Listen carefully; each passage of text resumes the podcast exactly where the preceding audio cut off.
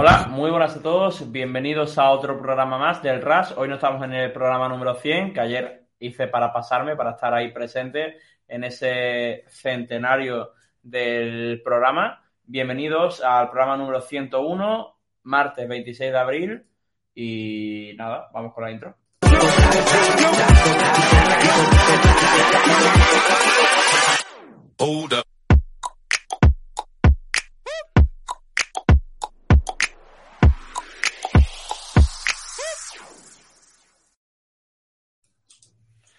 Señor, ¿qué tal? ¿Cómo estás? Bien, tío. El programa bueno es el 101, no es el 100, no, están confundidos, por eso estoy yo aquí hoy, tío, y no estaba ayer. Es que... Yo me pasé, yo me pasé a saludar. Yo desde el aeropuerto, de hecho, casi pierdo el vuelo porque justo cuando me salí empecé a escuchar última llamada para Málaga y yo.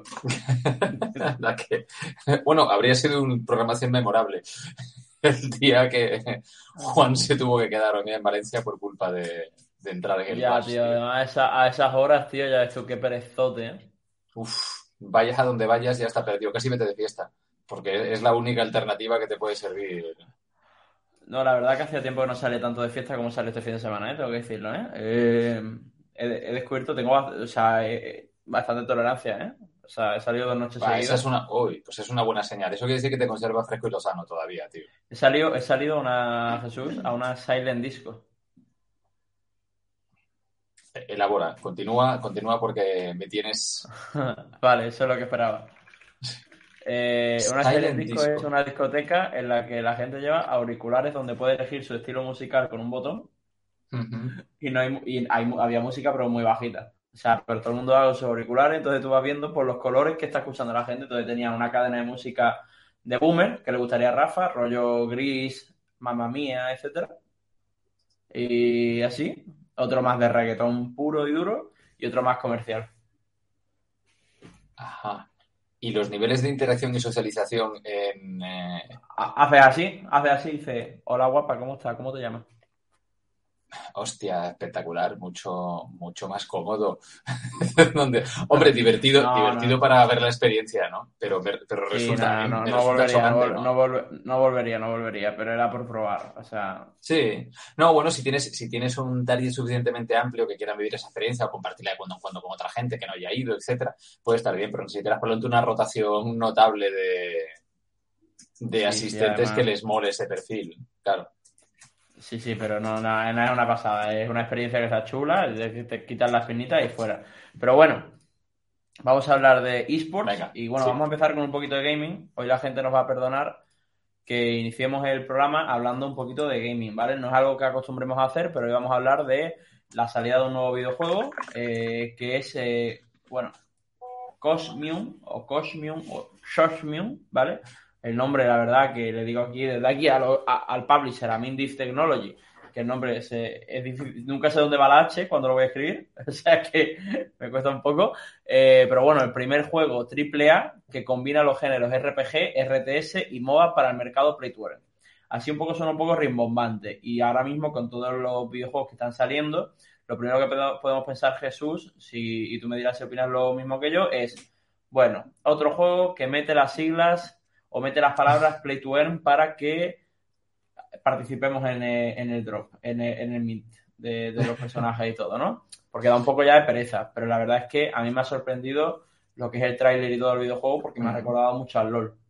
Sí, sí, sí, sí, sí, estuve viéndolo además, me parece interesante porque yo creo que eh, estamos viendo ya en los últimos meses un cambio. O sea, ya, vale, la etiquetita de Play to Earn ya es evidente que no es suficiente y los juegos empiezan a ser juegos que resultan interesantes aunque le quitaras esa etiqueta, ¿no? Entonces ya el hecho de que se la, se la coloques, yo creo que le aporta otro, otro enfoque de interés, pero el, el trailer y las mecánicas que contaban y los son de jugar PvE y, PvP también, yo creo que empiezan a compartir un poquito esas características de los pocos proyectos que yo veo ahora mismo que, que, resultan realmente interesantes en todo lo que se está generando con el Play to Earn, cosas tipo Illuvium, cosas tipo ahora Cosmium o Hosmium o Osmium o ese juego que sé.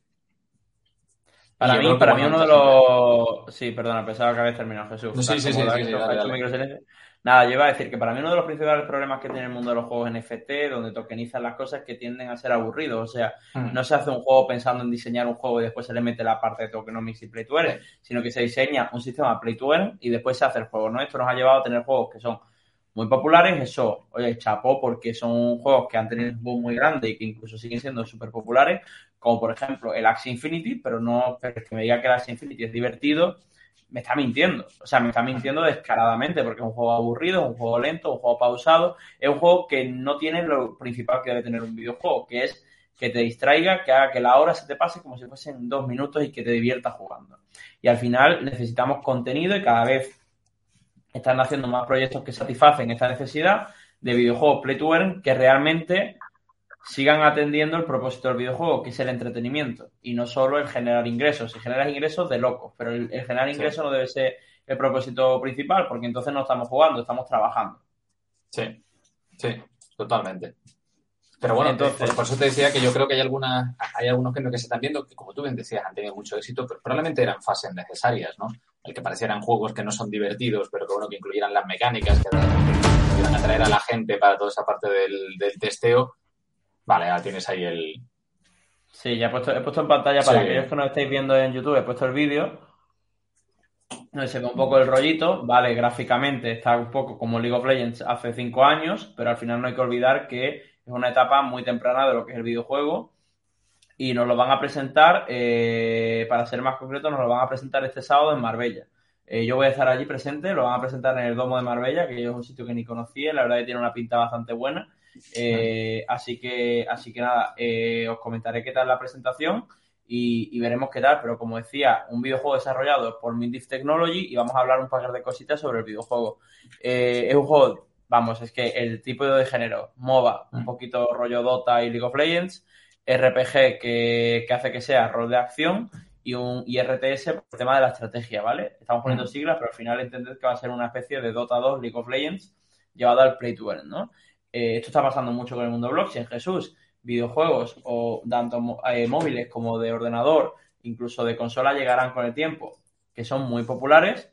Lo que hacen es que directamente lo copian y pegan para hacer, eh, hacer en NFTs. Como por ejemplo pasa con el Brawl Stars y el Tetan Arena. O como pasa con el Clash of Clans y el juego este que está anunciando Heroes of Mavia, que es con el que, ha anunciado Gaming y demás. El Illuvium, que es una réplica de, bueno, pues es Pokémon con TFT, con un autobattler, ese tipo de cosas están, se están replicando cada, cada vez más. Eh, tiene sentido, o sea, en cierta medida se están buscando eh, mecánicas que ya han tenido éxito, modelos de juegos que, que se sabe que funcionan bien probablemente es una fase es una fase ordinaria del proceso antes de que lleguemos a ese punto en el que simplemente las mecánicas Splinter se incorporen a juegos eh, novedosos independientemente de cuál fuera la configuración que tuvieran en, origen. Me gusta ver que, hay una opción de, de PvE, que es algo que en principio no, no es una parte fundamental de ningún, de ningún MOBA, que estaban orientados fundamentalmente al PvP, pero yo creo que casi todos estos juegos lo hace el Illuvium también al final lo que están generando son facetas PvE donde el jugador puede farmear, puede grindear, donde no, no, se ve abrumado por la diferencia de nivel que pueda tener frente a, a los competidores que ya se han invertido, donde tienes victorias menores que te invitan a invertir, a seguir jugando, etcétera, y que incluso a veces puedes llegar a, a, vivir solo en la faceta PvE de tu juego, pero luego además, lógicamente, tiene la parte PvP que en principio es la que debería tirar un poco de todo el ecosistema, ¿no? O sea, yo creo que tiene todos los ingredientes para ser un juego por lo menos interesante, ¿no? Habrá que ver qué tal sigue el desarrollo. Eh, de crafteo nacional, a propósito, como bien has señalado, ¿no? Porque vas a presentar aquí nacional que no se presenta en Marbella porque hayan cogido unos, unos guiris Podría de, Reino Unido, de Reino Unido ya dice, mira, en verano estamos allí de puta madre, nos vamos a Marbella y, lo presentamos allí y ya nos quedamos y empalmamos con el verano. No es que son aquí, son, son nacionales, son un estudio español donde trabaja gente que conocemos como Alfredo Bárcena, que es el CMO de la empresa, que lo tuvimos en la eSport Week de la semana pasada. Por lo tanto, ahí podéis iros a la Week para conocer al CMO de este proyecto. También comentar lo que has, lo que has dicho. Bueno, Play to Earn, un poquito un término muy amplio. El juego va a incorporar innovaciones en modelos de economía de tokens, que al final es lo que nosotros nos referimos como tokenomics, como compensar con materiales de fabricación para el crafting, ventajas u objetos consumibles eh, a esos poseedores, es decir, por holdear y stackear, pues vas a recibir recompensa. Al final, ¿esto que hace? Tú aseguras una estabilidad en la economía del juego diciendo que no vas a vender ese token y ellos te compensan con más todavía, ¿no? Ese es un poquito así, muy mal explicado y muy para tonto lo que es el staking. Además, se podrán crear NFTs con estos tokens. Eh, se podrán crear NFTs en el juego y usarlos pues para diferentes cosas. Por ejemplo, vamos a tener héroes, vamos a tener mascotas, vamos a tener eh, como una especie de pociones, todo en NFTs. Lo bueno, de, la cosa de este tipo de juegos es que el que no llega pronto, el hype, si es muy grande, la barrera de entrada económica para entrar se vuelve muy alta. Por lo tanto, si alguien está interesado, que esté avispado, tiene un servidor de Telegram y un servidor de Discord. Y si lo buscáis, buscáis Mindif Technology o Cosmium, vais a encontrar la web y le echáis un ojito. Efectivamente. Además, corrígeme si me equivoco, justo hoy se ha subido en abierto ya la primera sesión de, de la eSports Week de Crypto, donde precisamente habla, habla Alfredo, ¿no? Y, explica un poco además su visión sobre, sobre el mundo del Play to Earn y de los juegos, donde, bueno, pues eh, amplía un poquitito el objetivo y señalaba una cosa además él en, las charlas de Sport Week, para el que estuvo y si no para el que lo haya visto ya, el que decía que es que al final los juegos lo que tenían que ser era divertido. Si el juego no era divertido, tenías un 80% de la gente que entraba al juego simplemente por, por la diversión que te proporcionaba el juego, estabas condenado al fracaso. Ese tenía que ser el objetivo, que sea un juego que se disfrutara, independientemente de que luego haya un pequeño grupo, una proporción de los jugadores que entre realmente eh, a obtener un, un rédito con las mecánicas propias del ecosistema que tú has generado, ¿no? Entonces, es, hombre, a mí, a mí me ilusiona porque creo que tienen las ideas claras y que por lo menos sabemos que están buscando, mm, pues no, no simplemente atraer la entrada de, de inversión de cara al juego, sino generar algo que a la gente le mole me mole participar. A mí me gustan los MOBA, me gustan los RTS, de hecho las RTS me encantan y me gustan los RPGs. Entonces, el incluir todos esos elementos con un setup de yo voy a probarlo seguro. Voy a hacer un Rafa, voy a pillarme un fin de semana de esos de enclaustre y voy a, voy a pelearme con, con todas las wallets y las redes y la leche para probarlo cuando esté disponible. Pero bueno, seguiremos el proyecto con, con ganitas, la verdad. Pues yo lo único, te ahorra, ahorra dinero porque Infinity ya nos dijeron que también van a lanzar algún tema de NFTs y va a ser pronto. También con Ford Gaming también van a lanzar su propio videojuego. El problema aquí mm. de los NFTs que, y esto es como advertencia un poco a la gente, ahora que hay que tener ese claim constante de not financial advice, eh, capital mm. at risk, es que tenemos tantas ganas todos de convertirnos en nuestros propios jefes que queremos estar en todos los juegos NFT. Mm. Chicos, investigad los proyectos tecnológicos que hay detrás y entrad solo cuando no os importe perder el dinero al comprar ese NFT. Eh, porque es igual cuando, es como cuando te compras el FIFA, que sabes que lo vas a dejar mm. de usar en algún momento y no lo vas a poder eh, volver a sacar dinero, ¿no? Aquí sí que puedes llegar a sacar dinero, pero eh, la probabilidad de éxito de convertirte en millonario gracias a esto, como le pasó a la mm. gente de Axie Infinity, es muy mínima. Pero bueno. Por lo yo te digo, yo, yo tengo en la cabeza tenía Illuvium. Tú con, el, NFT, tú, con el de Fanatic, tú con el de Fanatic estás ya, con el token de Fanatic ya vas Esa camiseta nueva, Dios, cuando llegue. Y tú con esos tokens de Fanatic.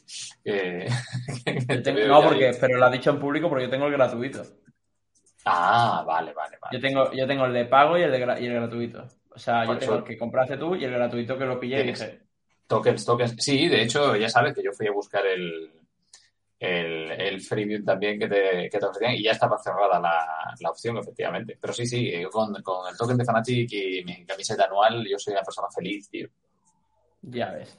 Pues vamos con la siguiente noticia. Nos vamos al circuito Tormenta y es que Secret Tournament va a ser la primera parada online del circuito Tormenta de Valorant. Aquí destacar, hemos comentado que el circuito Tormenta este año con, con la marcha de, no con la marcha del coronavirus, pero con al, al haber suavizado las medidas que tenemos frente a frente al virus, eh, incluso ya tenemos las mascarillas fuera, ¿no? Que es por fin, eh, pues volvemos otra vez a las partes presenciales. El Circuito Tormenta ha querido poner un énfasis muy grande en las paradas de ámbito presencial, porque al final es lo que le caracteriza. Ellos quieren que las paradas del Circuito Tormenta sean de la comunidad circundante a esa población donde se realiza, ¿no? Sí. Pero no han querido abandonar porque se han dado cuenta de que, de que el tema online para aquellos clubes con menor presupuesto o que están muy distantes, como por ejemplo en el Hierro, que está a tomar por saco del 90%, de, del 90 de las paradas que se organizan, pues coño, igual no es mala idea dejar torneos online. Pues sí, va a haber torneos online, lo que pasa es que van a puntuar mucho menos en, el, lo que es el circuito. Y esta cuarta parada del circuito, que va a ser la primera online, se va a celebrar eh, a partir del 28 de abril, o sea, de pasado mañana. Sí. Empieza a poquito, creo que acaban el, fin de semana del 7 y el, y el 8 de mayo. Como bien dices, yo creo que es muy importante para, para el ecosistema también en Valorant, igual que lo ha sido, lo ha sido en LoL mucho tiempo, que independientemente de la ubicación hay equipos que puedan seguir participando, aunque como bien digas, está muy claro cómo está organizado eh, cómo están organizadas las paradas, buscando dinamizar un poco esos ecosistemas locales de proximidad y que la gente tenga la oportunidad de ir a una LAN si lo consigue llegar a esas circunstancias. Eh, me sigue pareciendo muy, muy interesante que hayan reintroducido este, este formato. El price pool es más limitado, pero es lo de menos. Al final la gente lo que quiere es poder participar dentro del circuito Tormenta de Valorant y eso va a pasar con, con muchos equipos, independientemente del, de la eliminatoria y la fase a la que, a la que lleguen yo espero que siga habiendo. Como residente en Canarias, es una cuestión que tenemos permanentemente en la cabeza. A ver, eh, por mucho, muy importantes que sean las LAN, yo creo que no, no, debemos olvidar que una de las cosas que den los esports es precisamente eso, ¿no? Te permiten romper cualquier barrera y saltar cualquier distancia y que dentro de lo que el ping te, te lo permita puedas competir con cualquiera. Así que me gusta que esa sea una noticia y que eh, estemos eh, prácticamente sin llegar a mitad de año ya tengamos un torneo de estas características. Totalmente. Pues nada, te cuento un par de cositas, ¿vale? Secret Tournament, que es un torneo que no es la primera vez que se organiza, porque es un, vienen organizando un torneo de hace un tiempo. Eh, va a hacer un único torneo eh, de forma remota eh, con mil euros en premios, ¿vale?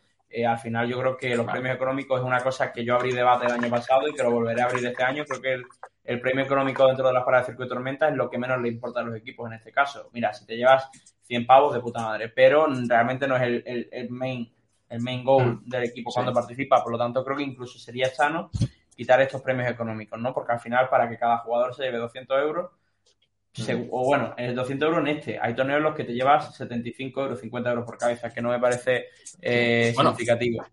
Fíjate una cosa, me has dicho que son 1.000 euros de price pool, entiendo que de price pool repartido, o sea que seguramente estás hablando, como tú dices, de los 75 o 50 euros por cabeza, ¿no? Porque me imagino, no era el premio para el primer clasificado, sino entiendo que se repartirá entre, al menos entre los dos primeros equipos, ¿no? Hmm.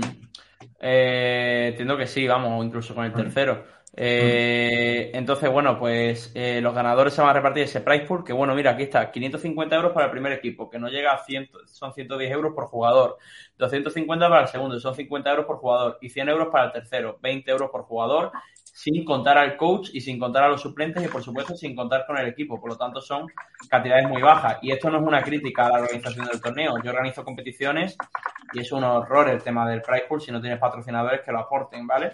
Sino que todo lo contrario, es, una, es un tema de que yo creo que el premio económico, más allá de lo simbólico, no tiene mucho más significado. Mm.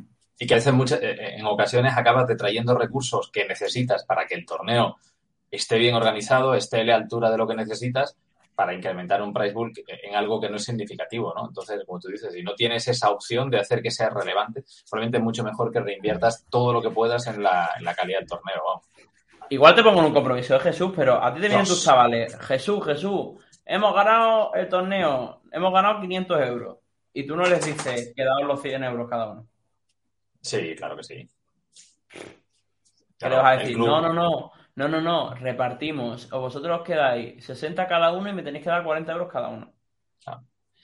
¿Qué, le aporta al club? Eh, la pérdida, la pérdida patrimonial y emocional del jugador es infinitamente mayor que la ganancia de recursos del equipo. En consecuencias, es un balance que no te merece la pena nunca. O sea, no, no, como club no te va a aportar. Y como jugador, como tú dices, pues va a haber gente a la que le va a ser relevante y otra gente a la que no realmente. Va a ser eh, la diferencia, en muchos casos, el hecho de haber ganado algo de, nosotros tenemos competiciones en las que han ganado algún jugador 10 euros con la competición y es la tontería de, mira, me he llevado dinero, le da igual que sean 10 a que sea 80, lógicamente es mejor 80, pero no representa un cambio más que la, broma con el compañero que en vez de invitar a, una caña o una hamburguesa acabará invitando pues a cenar a algún amigo, pero no, no tiene más efecto. Y lo que tú dices, para el club, cero. O sea, para la entidad como tal, nada.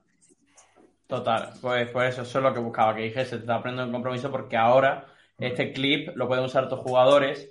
Si algún día les pides revenue share, o sea, si le dices no, 30% para el club, te dicen, aquel día 26 de abril dijiste esto. Voy a hacer un montaje espectacular con esto. Voy a poner la voz de Alejandro de Rafa encima de la mía contando lo contrario en algún momento y ya luego a partir de ahí sin ningún tipo de problemas. Bueno, pues vamos con otra noticia, Jesús. Y es que eSport Business Live, eh, este, bueno, este podcast, este medio, cada vez más 360, eh, de Emilio Hurtado, junto con el Big anuncia la creación del eSports International Business Center, ¿vale? Vamos a leerlo juntos, Jesús, eh, porque es un proyecto que busca situar Barcelona como punto neurálgico para el desarrollo del eSport Business en España y un destino reconocido en Europa. Esta unión, eh, esta unión, este partnership ha surgido para crear este espacio permanente de Europa dedicado al negocio de los eSports, un proyecto que se implementará en las instalaciones del Big C y que pretende posicionar a la ciudad de Barcelona como punto neurálgico del eSport Business en España y Europa. Me parece un poco complicado porque además Barcelona es una ciudad que, más allá de tener la LVP por allí y ahora tener a COI y al Barça, es una ciudad que ahora va a tener Ubit Live, pero es una ciudad que nunca ha tenido mucho movimiento eSport, ¿no? Eh, es un espacio profesional que acogerá diversas activaciones durante el año 2022 y tendrá un foco en promover el networking y conexiones B2B, o sea, B2B en la industria. Eh, la primera vertical que van a desarrollar será un foro de creación, o sea, un, o sea, en el foro, perdona, será la creación de un evento mensual de tipo presencial con grandes personalidades del mundo del entretenimiento, ¿vale? Así que, bueno, ya tenemos una cita mensual allí para la gente, sobre todo, que esté en el entorno de, Barcelona. Y irán anunciando nuevos productos con el paso del tiempo. Evidentemente, no puede faltar en la nota de prensa que van a, van a tener desayunos de negocios con empresas emergentes como organizaciones de hashtag NFT y hashtag Play que no pueden faltar en ninguna nota de prensa. Es como el Mercurial cuando juegas contra Skarner, es el impuesto obligatorio en, toda, en toda nota de prensa hoy en día para atraer los ojos, tío, y si no lo pones, bueno, por un lado interesante, entiendo que, que busca darle también más contenido a lo que es la infraestructura que ellos tenían ya ahí, eh, llevamos un tiempito viendo cómo distintos agentes del sector que habían surgido de forma independiente y que han ido creciendo de forma independiente, comienzan a asociarse para tratar de dar otro tipo de, servicios. En muchos casos, a veces se quedan en la nota de prensa esas asociaciones, en otros casos sí que hemos visto luego eh, cómo han generado servicios y, productos. yo entiendo que siempre es bueno que el sector se, eh, se mueva. yo, creo que yo creo que más allá de, todo, Emilio es una persona que ha generado que, está, que genera mucho ecosistema a su alrededor, muchas muchas conexiones entonces al final esto no deja de ser un punto en el que, en el que está eh, eSport Business Live, que al final Emilio ha tramitado todo esto a través de eSport Business Live, pues no va a ser más que un punto desde el cual eh, focalizar todo esto, ¿no? Al final es, tú a veces en diferentes ecosistemas tienes mucho movimiento de empresas, pero necesitas poner una plaza, necesitas poner la plaza del pueblo donde todo conecte, ¿no? Y eso es importante. Muchas veces, por ejemplo, en el ecosistema startup, en Barcelona es Tech Barcelona, que no es más con la entidad que aglutina todas las startups. Las startups estaban ahí antes de que existiese Tech Barcelona, pero, pero a veces es necesario que exista un catalizador que haga que todo vaya hacia ahí. Es como, eh, como no sé, como el servidor, el servidor de Internet, que, todo pase, que todo pase por ahí es necesario. Esto pasa con los clusters, pasa con los hubs de diferentes de startups, de creación de contenido, de lo que tenga que ser. Y en este caso, al final, aquí es positivo que Barcelona tiene una madurez suficiente aunque a mí no me parece la ciudad más indicada para el tema eSport, creo que Valencia, Alicante eh, y Madrid pueden estar incluso por delante. Eh, aquí lo que vamos a tener en el hub de Barcelona son muchas empresas de fuera de los eSports que van a querer acercarse a los eSports, lo cual es mm. muy positivo. Pero, pero bueno, al final lo que estamos creando es una plaza a la que una marca que quiera acercarse al ecosistema de los eSports va porque sabe que ahí están, están pues el creador de torneos, el ciber y el mm. consultor. ¿No? Es, una, gran, presencial, sí. Ah, la importancia de eventos como el GES en el que estuvimos el año pasado tiene mucho que ver con eso, con la necesidad de, materializar a veces puntos de encuentro siendo un evento y no siendo un, un espacio específico. Entonces, sí, sí, me parece muy interesante lo que planteas, ¿no? Que, al final eh, seguimos necesitando, como dices, esa plaza, ese ágora presencial donde la gente se reúna y se establezcan conexiones, sobre todo cuando, como tú con la gente que está un poco desconectada de los propios, del propio ecosistema que ya, que ya tenemos, ¿no? Y bueno, pues eh, contenido al respecto tiene también, está claro. No, yo creo que al final yo, yo digo una cosa y sobre todo me, ya lo sabía porque yo soy muy pesado en los eventos presenciales, pero las sinergias surgen presencialmente y yo creo que sobre todo con el tema startup me estoy dando cuenta. ¿eh? Eh, nosotros desde aquí de Málaga, al final se habla mucho de la Málaga emprendedora, pero no había un hub y estamos creando ese hub ahora aquí en Málaga para unar todo y se nota mucho porque cuando tú creas un hub, y, no lo digo para hablar de mi, de mi libro, ¿eh? lo digo porque es algo que sucede. Eh, o sea, ¿no? Entonces, cuando tú creas ese hub, todas esas empresas que hay por fuera, esas empresas satelitales que a lo mejor quieren entrar para interactuar, ya sea vendiendo servicios o adquiriendo servicios o haciendo win-win, si no existe un hub, no saben a qué puerta tocar, porque tienen que tocar a 10 puertas distintas. Pero existiendo un hub, lo que haces es, toco una puerta y me encuentro a todo el mundo. Y esto es lo que hacía el GES y lo que hace, ¿no? Porque parece que decimos hacía por ser el año pasado y parece que lo estamos enterrando. Eh, de hecho, eso es lo que hace el GES y es lo que hacen empresas como Play the Game, ¿no? Aunque empresa Play the Game no es una cosa del pueblo, pero Play the Game llamas a la puerta y dice, oye, quiero entrar en el sector y Play the Game te dice, y Play the Game te acompaña, ¿no? Te coge de, te coge de la cintura, te coge del brazo de la cintura y te dice, muy bien, pasa adelante, mira, aquí en esta habitación está, eh, mm. dale, aquí, aquí está no sé quién.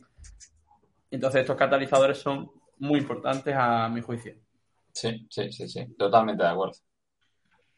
Pues Jesús, tío, mm, ¿quieres que tratemos como última noticia? Bueno, podríamos hablar de que Elon Musk adquiere Twitter. Sí. Tío, que ahora me está, dando, me está dando una rabia la gente anticapitalista que está poniendo en Twitter. Eh, quien adore a Elon Musk, no quiero tenerle en mi feed. Quien le caiga bien a Elon Musk, no quiero tener en mi feed. A ver, chicos, os da asco porque tiene dinero, por pura envidia asquerosa. Pero, pero no deja de ser un genio ese hombre. Que es un ejemplo, sí, pero es un genio.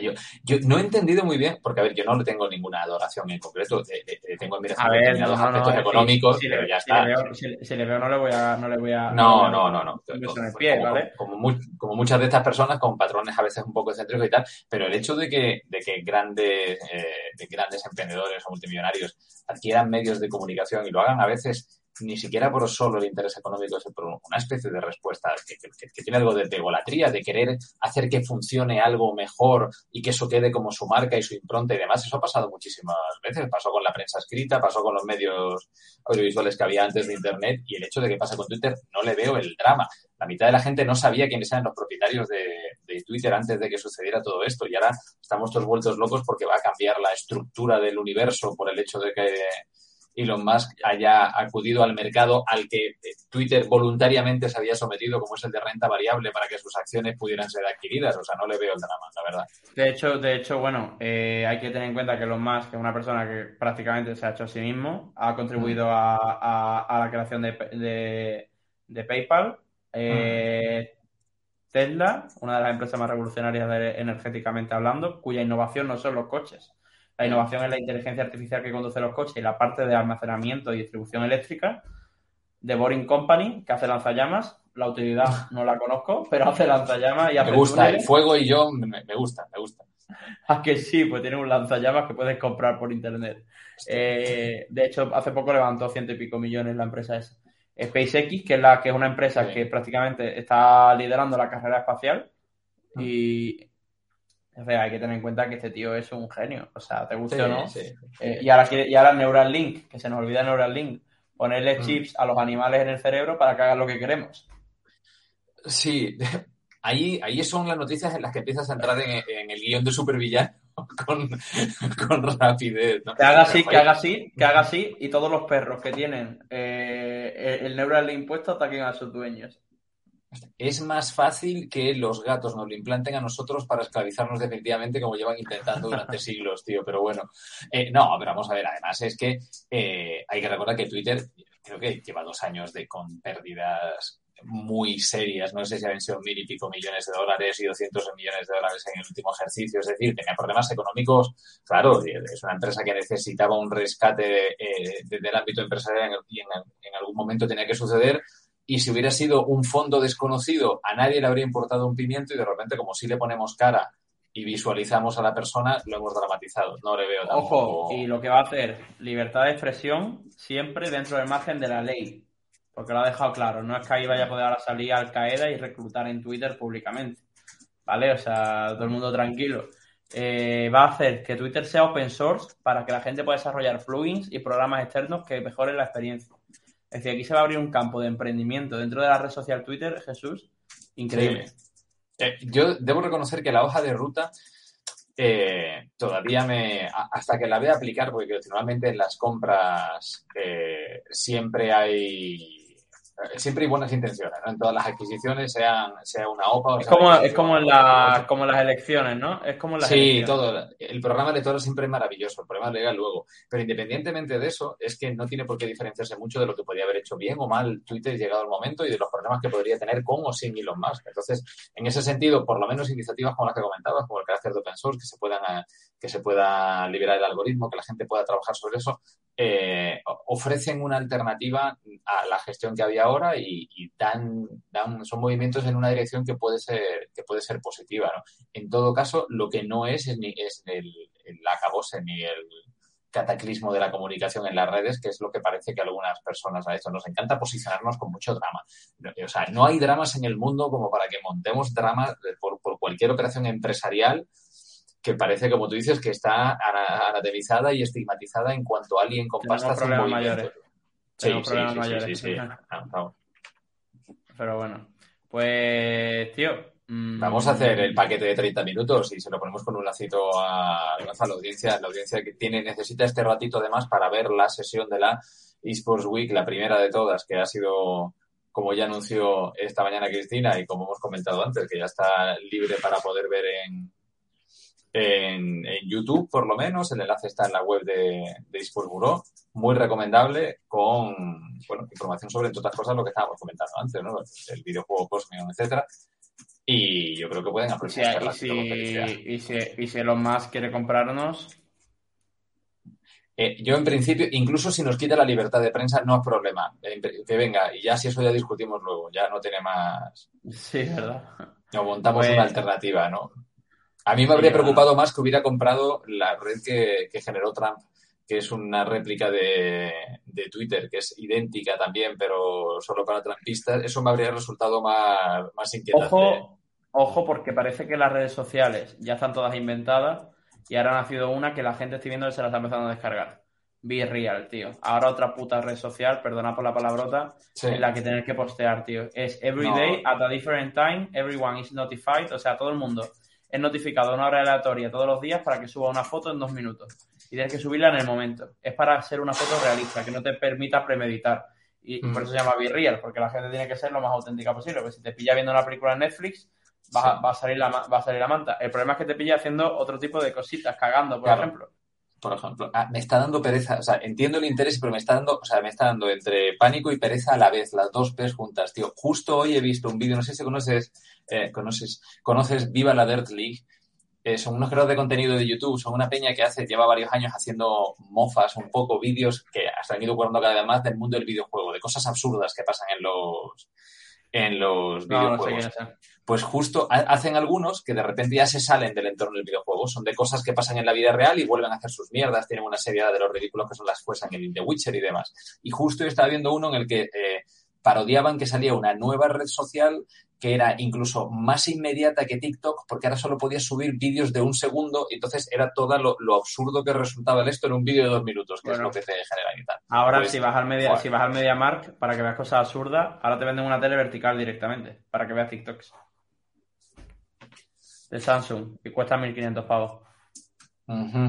Mientras no me digas que cuesta 500 cuando está en horizontal, me parece bien. O sea, mientras tenga el mismo precio independientemente de la orientación del eje, eh, Juan, entiéndeme, a mí esa parte como ingeniero digo, vale, me da igual. lo, Ahora, lo, chocante, lo chocante es que a la gente le, le, preocupa Twitter y no le preocupan este tipo de cosas. Este tipo de mierdas. O que dentro de nada no, es que es una tele para zurdos y te la vendemos a 500 euros más porque, claro, es para zurdos y entonces hay que, o vegan friendly.